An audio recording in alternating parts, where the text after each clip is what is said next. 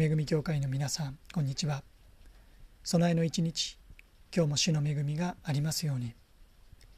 ヘブル人への手紙11章29節をお読みします。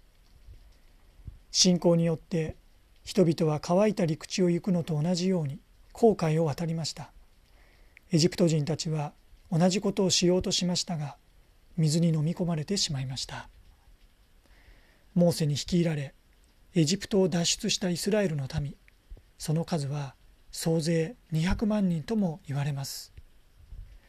けれども息つく間もなく彼らは大きな試練に直面することとなりました。主は突如引き返して海辺に宿営するよう民を導かれます。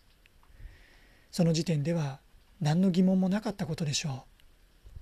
ところが背後からファラオを先頭にエジプトの精鋭部隊騎馬隊が押し迫っていることを知った瞬間民の心は凍りつきました。いえ正確には恐怖に震え主に向かって叫んだのです。出エジプト記14章11節にエジプトに墓がないからといって荒野で死なせるためにあなたは我々を連れてきたのか。我々をエジプトから連れ出したりして一体何ということをしてくれたのだ？民のつぶやきが記されています。その時モーセは民に語りかけます。恐れてはならない。しっかり立って今日あなた方のために行われる主の救いを見なさい。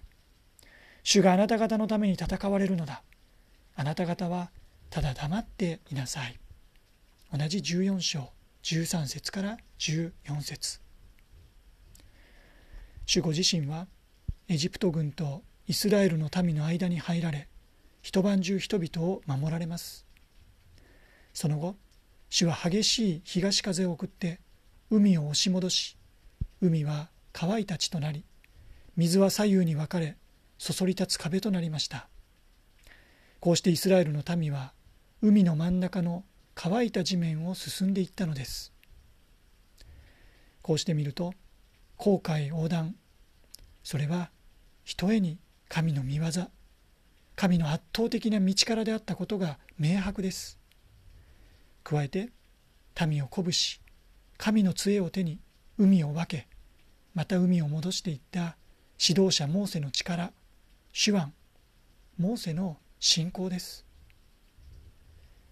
ところが11章29節は信仰によって人々は乾いた陸地を行くのと同じように航海を渡りましたと。この偉大な出来事があたかもイスラエルの民の信仰によって行われたことであるかのように伝えるのです。航海を前にしたイスラエルの民はそれこそエジプトから連れ出されたことを後悔し神に立てつきモーセに不満をぶちまけました。そんな彼らのどこに信仰を認めることができるのでしょうか？航海横断は鉄頭鉄尾神の御業加えてモーセの貢献献身これにつきます。それでも信仰によって人々は乾いた陸地を行くのと同じように航海を渡った。これもまた確かなことなのでした。左右にそそり立つ水の壁を見ながら海の真ん中の乾いた地を歩く総勢200万人の人々。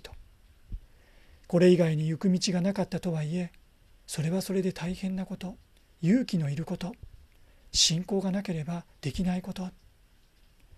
一人一人個々人の信仰というより共同体としての信仰を結集させて互いに手を握り離れてしまわないようにと前のものに続き彼らは乾いた陸地を行くのと同じように航海を渡ったのです。まさに信仰によって。全ては神の恵み神の力。私たち一人一人の信仰は本当に小さなものです。